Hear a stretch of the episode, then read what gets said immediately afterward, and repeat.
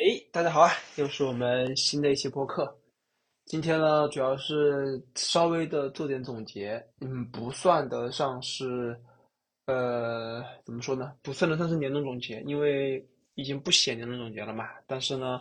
播音频版的，也就是播客版的年终总结呢，之前已经说过了。这一次主要呢是总结一下过去一段时间发生几件事情吧。啊，那我们这一期的播客就正式开始。呃，夜深了，现在呢是北京时间的二零二四年二月二十号的凌晨十嗯十二点三十九分。刚洗好澡的我思绪万千，总觉得过去发生的几件事对于我来说还是有些恍惚。果然哈，随着年纪的增长，对时间的感受就会越敏感。在过去的这段时间里发生的一切。可以说让我再一次成长了起来，非常明显的感觉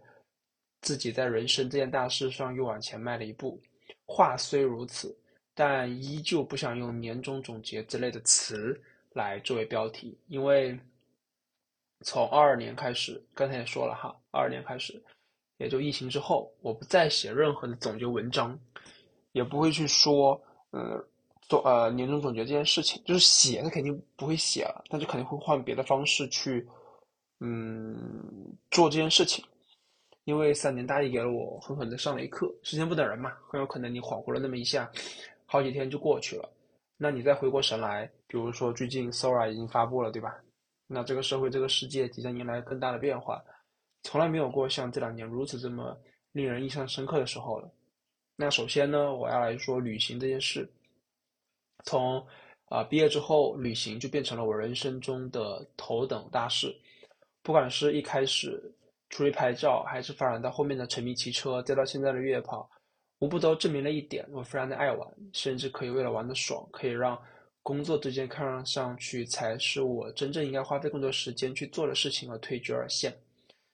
先说结论，截止到目前为止呢，全中国包括台湾在内，我还是在八个地区和省市没有踏足。我曾经立下过一个目标，想要在二十五岁之前完成旅行全中国的目标。可能这个目标在别人看来非常的无聊，但对于我这个直到大学才出岛的消息闭塞的人来说，这是一个诱惑力非常大的一个事情。但到了二三年的清明节从丽江玩耍回来以后呢，我突然就累了，就再也不想去旅行了，再也不想到处去看看了。后来呢，我仔细分析，得出一个结论，可以非常明显的感觉到。这里去到一个新的城市、新的地方，没有思考了，或者说，是我思考的程度不够深，对身边的事物敏感度越来越低。不管是旅途中的思考，还是归家后的有机反思，都可以感受到呈下降的趋势。而且这个趋势呢是越来越明显的。一直到今年元旦的桂林旅行后，我还是没有能够恢复过来，总觉得这些脑子被什么东西堵住了，没有一个口子可以去释放。一直打不开自己的五官去感受身边的一切，可能就是真的累了吧。这种急循经的旅行方式，我后来也才知道是所谓的特种兵旅行，在城市里面走一天叫 city walk。不过很有可能哈，是因为中国的一切对于我来说还是太熟悉了，我还是需要去去到让自己真正感到陌生的地方。不同的人说的不同的语言，不同的街景搭配着味道不同的空气，可能只有这样才能够继续敲开自己已经闭塞的感官了。话说回来，我还真的从来没有像去年那般，到了周末就赶周晚上的高铁去任何一个自己想去的地方，再用周末两天的时间畅快随意的按照自己的想法去游览。虽然别人看上去可能会觉得很累，但我自己却是非常的享受其中的。从年初从里开始到清明节丽江结束，这段时间说走就走的旅行，给了我的上半年充斥的满满当当。到了下半年，出差的次数变多了，光是深圳、广州就去了三四次，香港呢也就踏足。不得不说哈，香港才是真正的最佳城市景观摄影地。只要你抬起相机，在香港的街头随意的按下快门，一张非常舒服的照片就出来了。总之，不管怎么说，虽然国内旅行现在对于我来说，除了西藏以外再无魅力，可能今年会是我的国外旅行元年吧。剩下的八个未到达的国内省市，就随他去吧。有机会再说，可能他又会，可能就是我后面哈会变成一个所谓的签证收集癖了。那，哎，我感冒还还是没好哈。那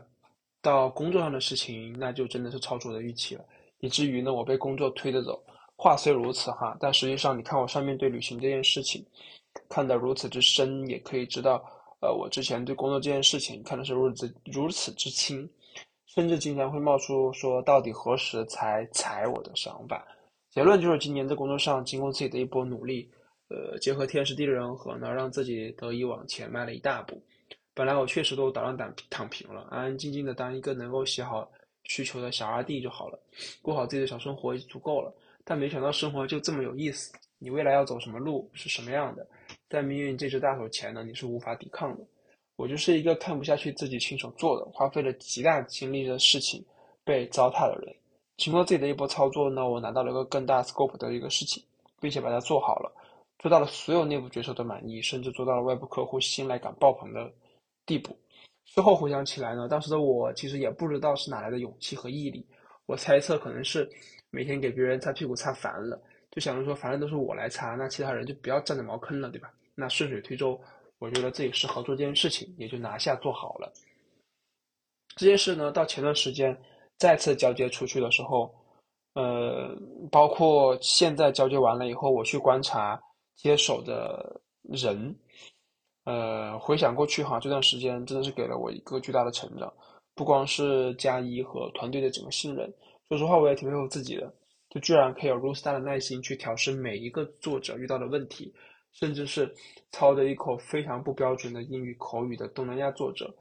可以说啊，这件事我真是当成了自己的孩子来培育，以至于交接出去时，我的内心居然下意识的冒出了拒绝的想法。毕竟你花费了这么多的心血，熬了如此多的夜，那整个团队的信任感从崩坏之际到仅需一个表情包就知道对方想要什么。这一切的一切实在是太难得了，就感觉自己在字节的这几年下来，只有过去的这几个月的时间，才是真正的在工作，才感受到了真正的字节范儿。所以呢，最终在得知自己又拿了 Sport Bonus 的时候，我的内心其实是毫无波澜的。如果大家不知道这个 Sport Bonus 什么意思，你可以理解为它是一个奖金或者是一个呃季度的一个啊怎么说呢？类似于啊季度之星吧，类似于这种。就 title 可能不是这么 low，但是 本质上是一个意思，就给你发钱。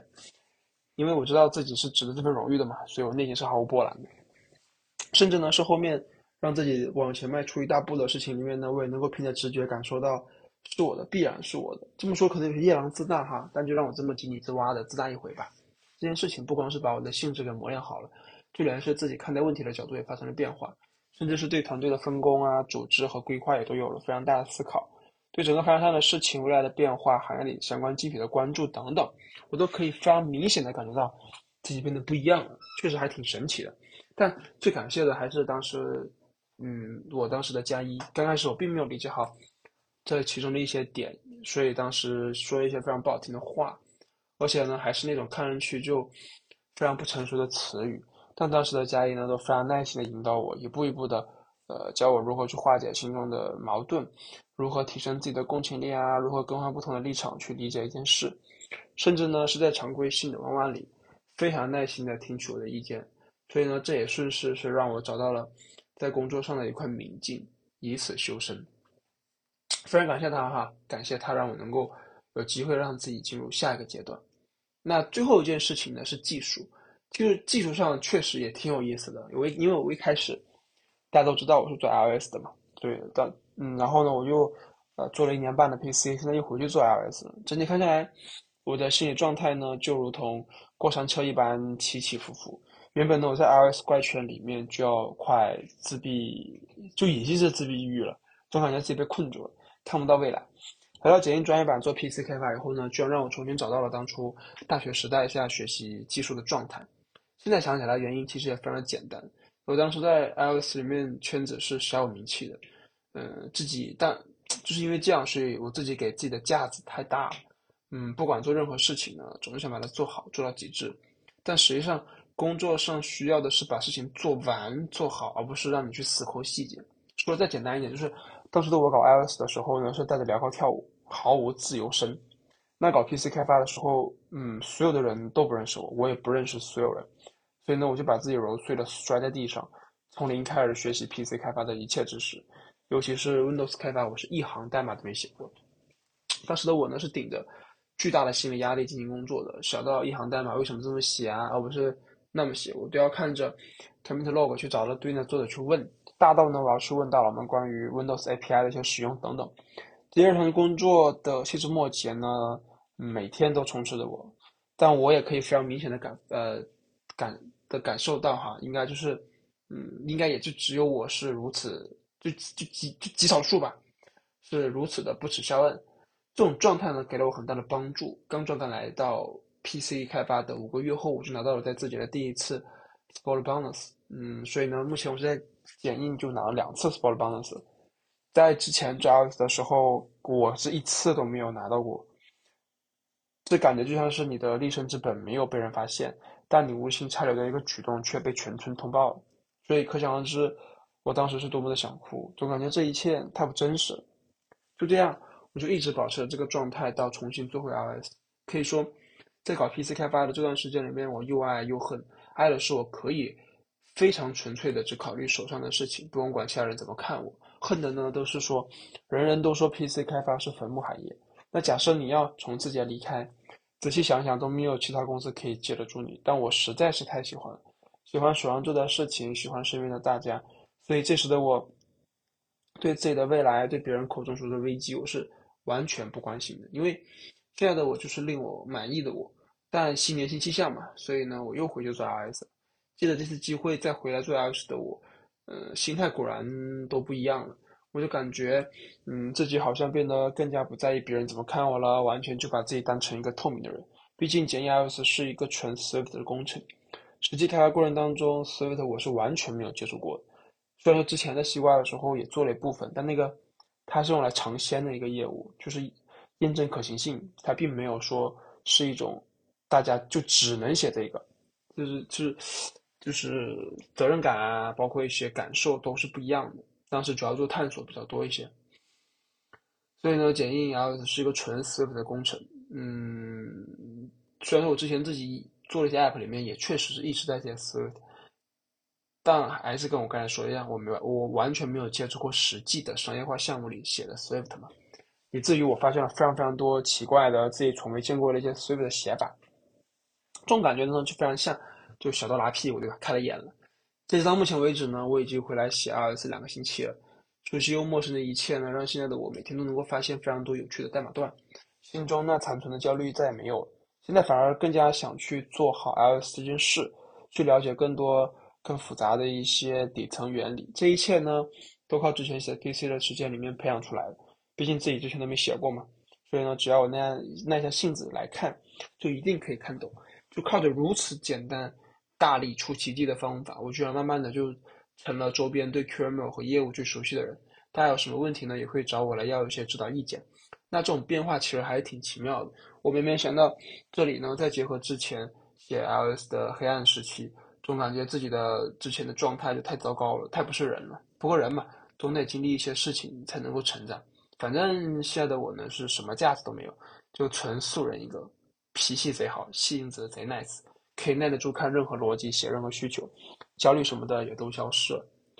那总结来看呢，就是欲戴其冠，必承其重。这话说的真的太漂亮。过去的这段时间发生的这几件事，给了自己太多的反思，多到以至于。自己只想一个人静静的待着，去思考过去发生的一切，去畅想，去畅想未来即将到来的世界。有时候我觉得，嗯，程序员这行饭其实挺难吃的，